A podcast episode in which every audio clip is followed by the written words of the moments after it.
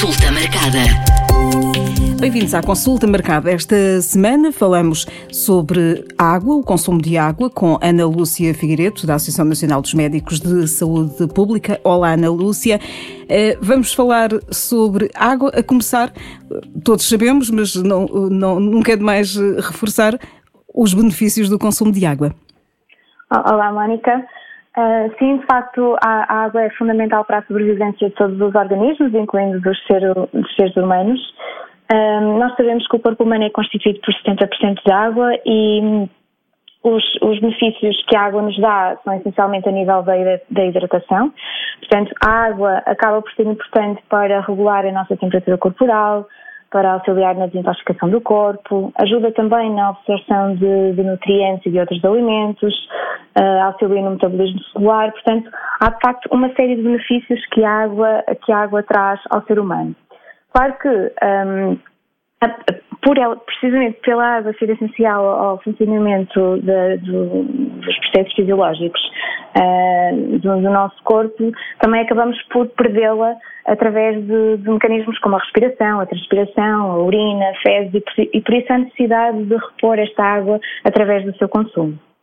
Quanto, quanto, quantos litros, digamos assim, quantidade é que idealmente devíamos eh, beber por dia? Essa é uma pergunta que normalmente um, é, muito, é muito colocada. Um, normalmente um, também é transmitida a ideia que se deve, deve -se consumir uh, cerca de um litro e meio, dois litros de água, mas nem sempre é bom fazer este tipo de generalização. Portanto, essencialmente, aquilo que que as pessoas devem, devem ter em conta é que há uma série de fatores que vão influenciar a quantidade de água que cada pessoa deve beber. Entre esses fatores temos, por exemplo, o sexo, o peso, a condição de saúde, a quantidade de sal na alimentação. Portanto, nós sabemos que há, há pessoas que, que acabam por pôr mais sal na alimentação e isso vai condicionar depois as necessidades de água que têm que fazer ao longo do dia. Um, depois, uh, por exemplo, a presença de alimentos ricos em água da própria alimentação, o exercício físico, a atividade física que não, uh, não programada uh, que nós fazemos diariamente, na, nas caminhadas, nas nossas deslocações, um, também o tipo e ambiente de trabalho que, nós, que nós praticamos e, portanto, um, havendo todos estes fatores, não há propriamente um valor que nós devemos indicar às pessoas para, para, para consumir em termos de litros de água. Portanto, essencialmente, o que é que se deve estar atento? Há uma série de, de, de, condições que nós devemos procurar analisar para perceber qual é a resposta do nosso organismo face à, à necessidade de água que, que ele deve ingerir. Portanto, uma das coisas que nós devemos ver é, por exemplo, as condições da, da, urina, se ela sai clara, sem cheiro, sem espuma, se o nosso intestino está a funcionar bem, se a nossa pele, unhas e cabelo têm um aspecto saudável e, claro, olhar também para a sensação de sede. Claro que a sensação de sede Uh, nem sempre é muito fácil uh, as pessoas uh, perceberem essa sensação de sede, porque nem sempre vem, por exemplo, a questão de ter a boca seca, daquela necessidade de ingerir líquidos, mas às vezes pode manifestar-se, por exemplo, por uma dor de cabeça, e portanto não podemos só olhar esta sensação de sede, mas ter em conta todos os outros fatores que eu, que eu acabei de dizer. Claro que se tivermos isso em conta, vamos acabar por, principalmente num, num, adulto saudável, acabar por beber a quantidade que muitas vezes vem, vem a ser recomendada de um a um litro e meio de água diariamente, mas só para ter em conta que uh, não há propriamente uma medida que seja de generalizar a toda a população. A toda a população. É, nesta altura, com muito calor, com temperaturas muito altas, uh, se calhar também devíamos aqui aumentar o consumo, mesmo quando não temos sede? Sim, porque, eh, tal como eu tinha dito antes, uma das formas nós, pela qual nós perdemos água através do nosso organismo é através da transpiração e, portanto, faz todo sentido que numa altura de maior calor ehm, a quantidade de água a ser ingerida seja, seja maior. Outra das perguntas que eh, acredito que, que, seja também muito colocada é se a água da torneira é toda boa para consumo em todo o país ou, ou, ou não. Relativamente ao, ao, abastecimento de água, portanto, a água que vem pela torneira, o que, o que é certo é que os, os municípios encontram-se incumbidos de assegurar a, a provisão de, de, de, abastecimento de água pública e, portanto, um, a água que vem a, através de, da, da, torneira é um, uma água que é controlada, que está uh, obrigada a cumprir o, o regime um, da, da, qualidade da água para consumo humano e, portanto, tem que obedecer a normas, a normas de qualidade. Um, essas, essas normas, portanto, uh, as entidades gestoras uh, têm um, têm a obrigação de garantir uh, que a água segue todos esses padrões de qualidade, em termos de, parâmetros físico-químicos, microbiológicos, etc., têm que promover a desinfecção dessa água e têm que depois garantir que fazer as análises de controle para efetivamente verificar que a água obedece a todos esses parâmetros.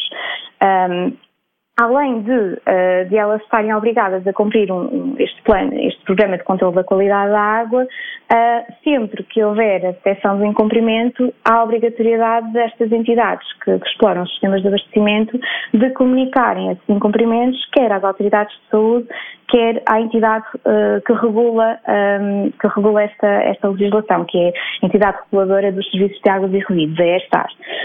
e, portanto, assim podemos um, devemos ter confiança de que a água que nos vem através da torneira, quando está ligada à rede pública de abastecimento, que é uma água de qualidade e, e que, portanto, um, garante a segurança da, da, saúde da população.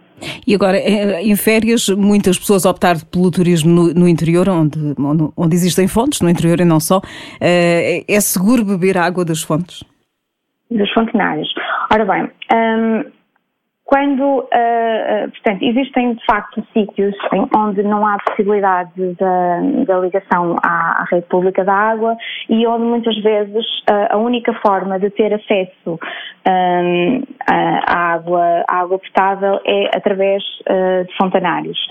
Um, também as entidades gestoras, portanto os municípios, um, se uh, tiverem essa situação de fontanários não ligados à rede pública e que vão constituir a única forma de abastecimento naquela área geográfica, eles têm também de os abranger nestes programas de controle da qualidade da água e têm também que fazer uh, o seu tratamento um, e tem também que fazer o seu controle através da pesquisa dos parâmetros uh, físico-químicos e microbiológicos.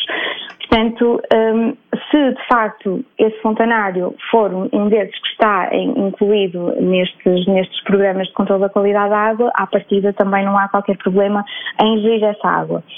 Um, Pronto. Agora, há de facto funcionários que existem em locais onde também é possível uh, o acesso uh, à rede pública da água e aí pode dar-se o caso desses funcionários não terem água controlada, portanto serem, serem uh, ser água de outras origens que por haver a possibilidade de acesso à rede pública um, que não por essa via, então não há necessidade de estar aqui a controlar a água que vem do fontanário. Mas claro que nesses casos deve haver a identificação de que aquela água não é controlada e que, portanto, não, não é boa para consumo. Situação diferente é a água dos poços, aí eh, a população tem que ter outros cuidados. Pronto, na, na situação uh, de, das águas dos poços é, um, é, uma coisa que ainda é muito, muito frequente existir, se calhar mais para, para o interior do país.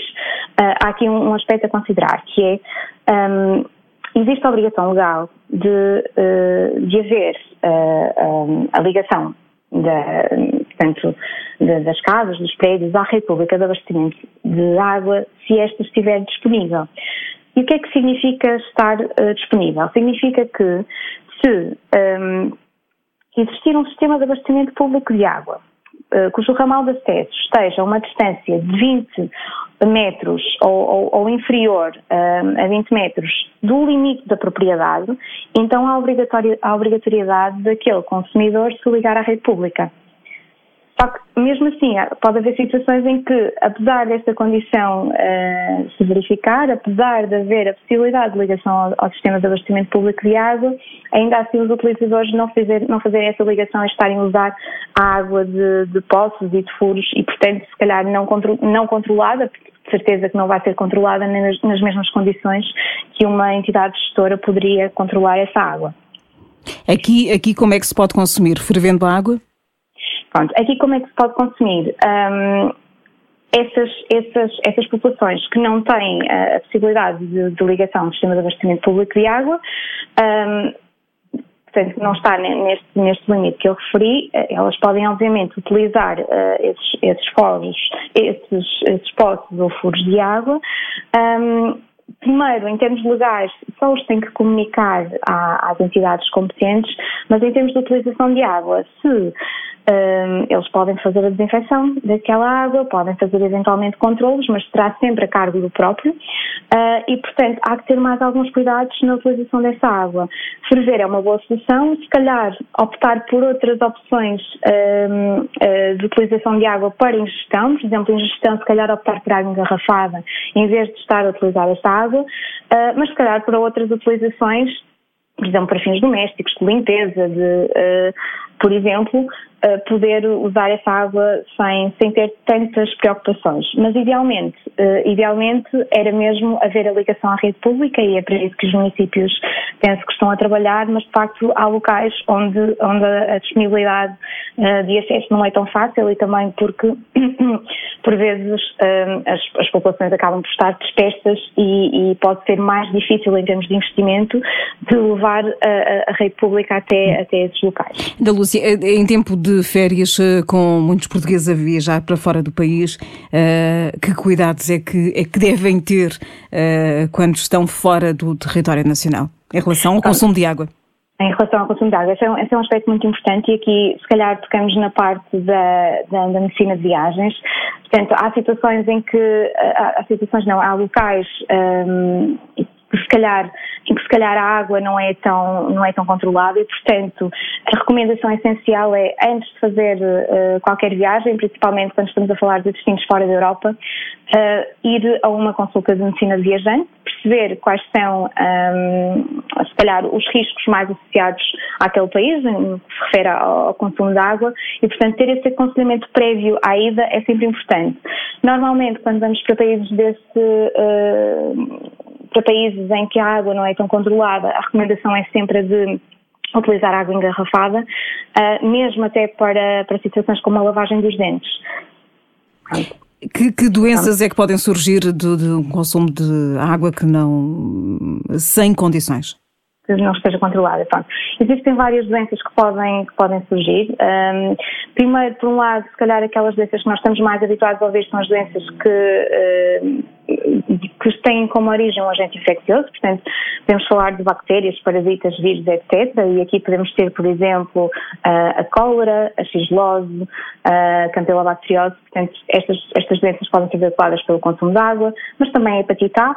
Um, em termos de parasitas, podemos ter, por exemplo, a criptosporidiose. Portanto, há uma série de doenças que, de facto, podem ser veiculadas pela ingestão de água. Mas depois, além destas doenças, um, envolvem um agente infeccioso. Também temos outras doenças que, se calhar, que têm como origem, por exemplo, os químicos, uh, outros, outros poluentes, que podem eventualmente até estar associados aos materiais utilizados nas redes de distribuição, como por exemplo o chumbo, ou com produtos em contacto com a água, como a acrilamida.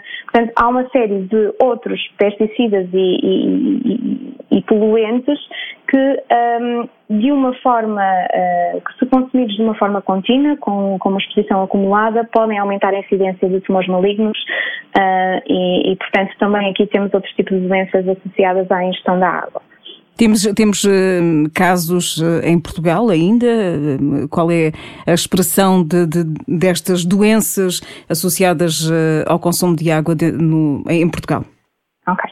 Um, nem todas estas, nem, e agora falando se calhar mais das doenças transmissíveis, nem todas estas doenças são doenças de notificação obrigatória e, portanto, uh, nem sempre é fácil termos um, uma quantificação de, destas doenças a nível nacional.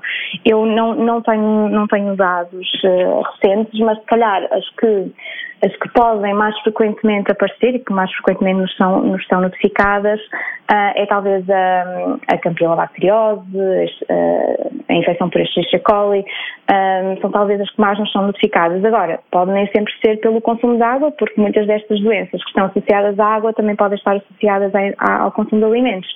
Um, portanto, um, nem sempre é muito fácil quantificar, é preciso fazer um estudos, se calhar, mais detalhados uh, e que vão acabar por. Por ter em conta um, os dados que são recolhidos no, nos inquéritos epidemiológicos efetuados pelo, pelas autoridades de saúde, sempre que existe algum caso destas doenças que nos são notificadas. Na Lúcia, mensagem final, se calhar sublinhar aqui a importância da água para a nossa saúde, não, não esquecer de, de beber água e, e, ter particular atenção e, e informar-nos antes de, de viajar para países, nomeadamente fora da Europa.